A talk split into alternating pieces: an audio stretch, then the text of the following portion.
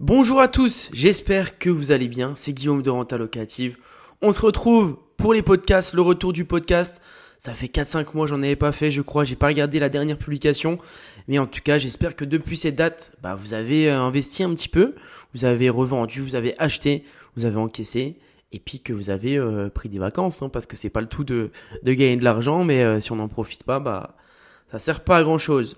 Aujourd'hui, comme vous voyez dans le titre, j'ai encore emprunté sans apport, mais avec une petite, euh, une petite astuce qui m'a permis, une petite contrepartie qui m'a permis d'emprunter et qui me permet souvent d'emprunter. Je vais vous expliquer au fil du podcast c'est quoi cette petite euh, contrepartie, mais avant, je vais vous expliquer les chiffres de ce dernier immeuble. Donc là, on est en septembre 2023. Euh, cette année, vous le savez, j'ai fait Cérénové, l'entreprise de travaux, enfin la fin d'année dernière. J'ai acheté quatre immeubles en début d'année. Euh, assez rapidement, j'ai un peu calmé le truc. Et ça, c'est un immeuble que je rachète où j'ai signé l'acte authentique, l'acte définitif, en association avec trois autres amis, donc on est quatre. Autant dire, euh, on est quatre sur un bout de pain, donc on va pas gagner grand chose. Euh, mais je vais vous donner les chiffres. Je vais vous dire pourquoi c'est bien aussi de le faire en association. Pourquoi vous devriez le faire en association parfois, même si vous gagnez pas beaucoup, mais que c'est quand même intéressant. Donc ça, c'est un immeuble où on a signé le compromis il y a 10 mois. Euh, parce qu'il y a eu le temps d'éditer les offres de prêt, parce que euh, notre banquière elle a changé entre temps. Bref, ça a été hyper long. Mais l'important, c'est que sur ce projet-là, j'ai dû mettre 40 minutes de mon temps. Vraiment, on a visité une fois. Euh, sur en association, j'ai mon associé sur ces rénovés, j'ai mon cousin et j'ai un très bon ami à moi, on est quatre. Voilà, c'est très facile, c'est une bande de potes. Euh, il y en a deux, trois qui sont beaucoup plus dedans que les autres, c'est leur premier achat. Donc, euh, donc voilà. C'est un immeuble de 5 appartes qu'on achète 140 000 avec frais, notaire 150. On est à 70 000 de travaux. En tout, le projet revient à 220 000. Ok?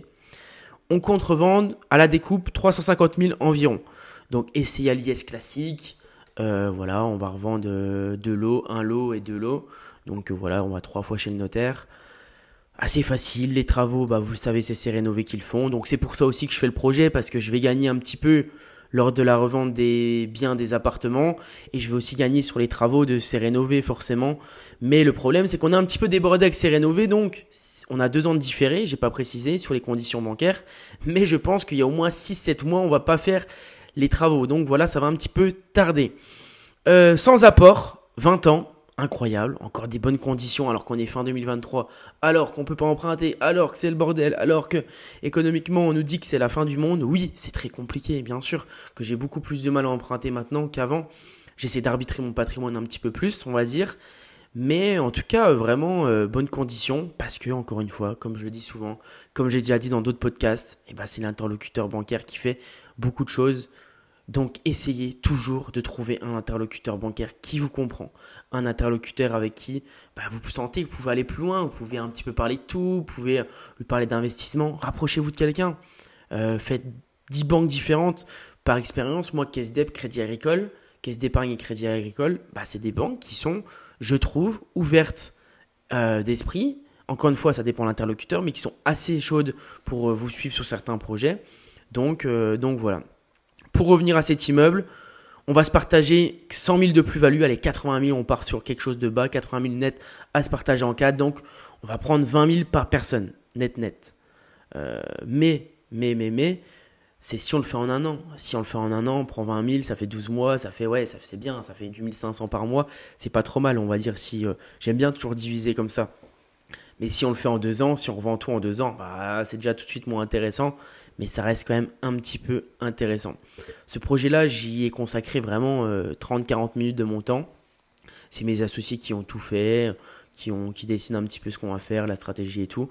Et c'est aussi ce que je veux vous dire, c'est qu'au bout d'un moment, quand vous êtes un petit peu avancé dans l'investissement immobilier, des immeubles comme ça, vous prenez 10, 15, 20, 30 000 euros, euh, bon, c'est toujours une belle somme, bien entendu. Hein. On va pas flexer en disant qu'on est multimillionnaire, mais euh, c'est une bonne somme, mais ça représente rien par rapport à ce que vous pouvez gagner euh, en dehors de ça. Donc, donc oui, c'est bien, mais ce qui est encore mieux, c'est que ça me prend pas du temps et ça va me rapporter peut-être 20-30 000 à l'année. Donc voilà pourquoi c'est pas trop mal. mais sinon, il faut pas perdre d'énergie sur des choses qui vont vous rapporter, qui vont vous rapporter peu avec beaucoup de beaucoup d'énergie. Les conditions bancaires, elles ont été de la sorte parce qu'on connaissait bien la, banquière. Mais surtout, en fait, moi, elle m'a dit, alors tous les trois autres associés, ils n'ont rien eu à mettre, mais moi, elle m'a dit, écoutez, on peut vous refinancer, parce que je venais de, je venais de, de remprunter un immeuble de cet appart il y a 4-5 mois. Euh, elle m'a dit, on peut vous, faire on peut vous financer, mais vous euh, mettez 10 000 euros dans une assurance vie. Donc je dis, ok, il n'y a pas de problème. Et c'est ça la contrepartie qui peut faire que parfois vous pouvez emprunter. C'est-à-dire que la plupart du temps, on va vous demander un apport maintenant.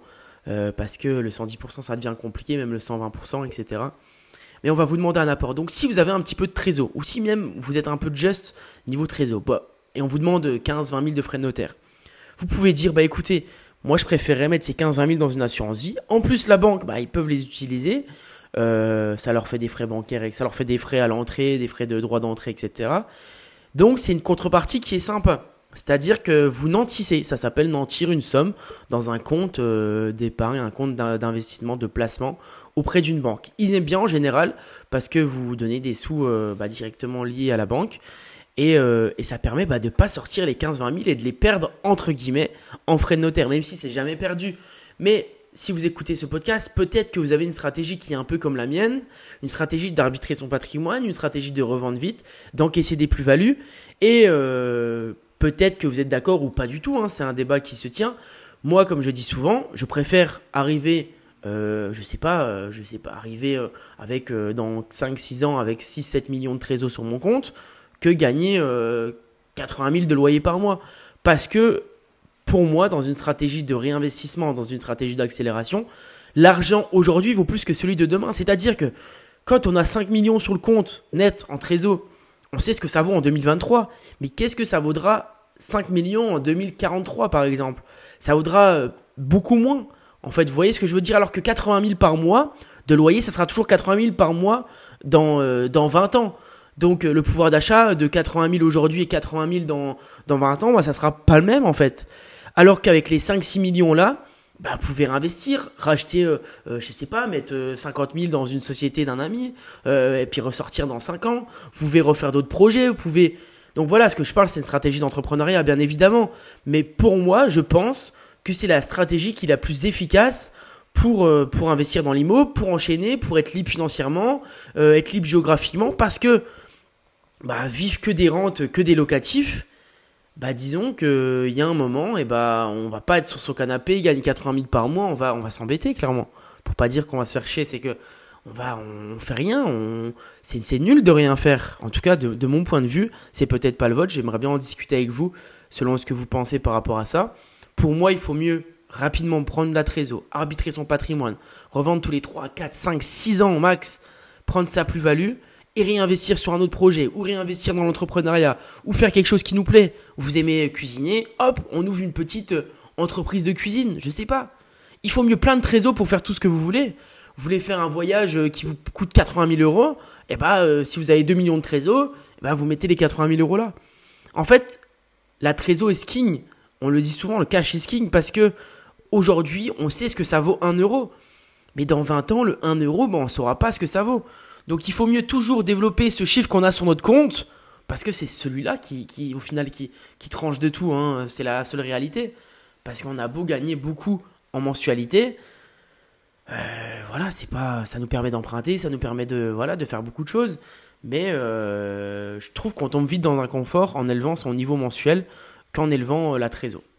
Enfin voilà, bref, tout ça pour vous dire que on peut toujours emprunter du 110% avec une petite contrepartie. Le nantissement, pensez-y, c'est hyper important, hyper intéressant. Le différé, demandez-le toujours. Oui, vous remboursez pas votre capital, mais ça vous fait toujours une petite trésor. Et même si vous n'avez pas besoin de trésor, bah, ça vous permet de réinvestir sur d'autres projets aussi. Parce que si vous avez deux ans euh, de différé et que vous remboursez pas votre crédit, ça vous permet d'avoir la tête ailleurs ou euh, que vous remboursez seulement les intérêts intercalaires, ça vous permet d'avoir la tête sur un autre projet, de penser à autre chose sans forcément bah, mettre beaucoup d'argent dans le premier investissement. Bref, j'espère que ce petit épisode de 10 minutes vous a plu. On reviendra sur un récap de fin d'année, de tout ce qui s'est passé cette année. On reviendra sur les chiffres de C-Rénové. Avant de partir, je vois déjà partir. Je vous invite à me suivre sur LinkedIn. J'ai commencé LinkedIn, Guillaume, Guillaume Piron.